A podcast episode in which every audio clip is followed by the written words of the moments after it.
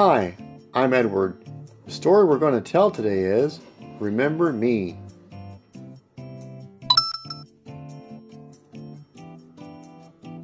Across the Sea, September 1620.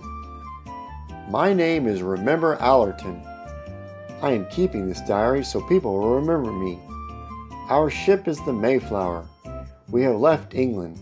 We are going across the sea.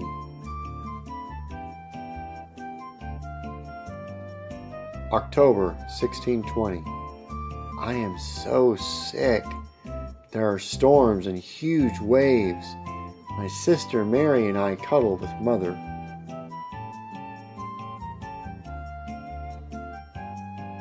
November 1620.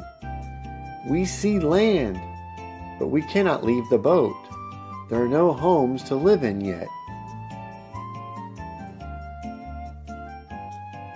A new camp. December 1620. We still have to live on the boat. I am so tired of it. Father says I must be patient. The men are building houses. February 1621. I wish I was back home in my favorite chair. Our new life is hard.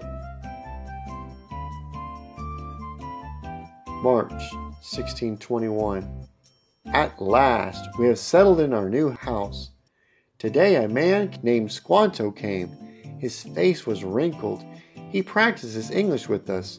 Maybe Squanto can help us.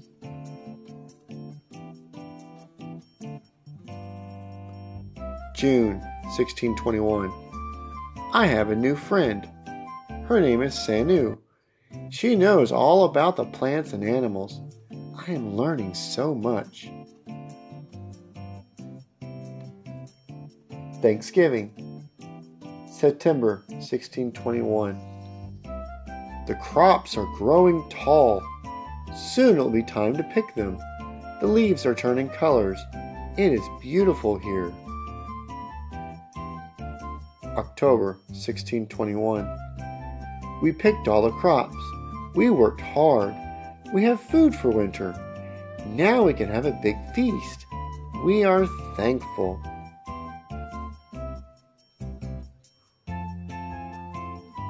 Cuddle, wrinkled, patient.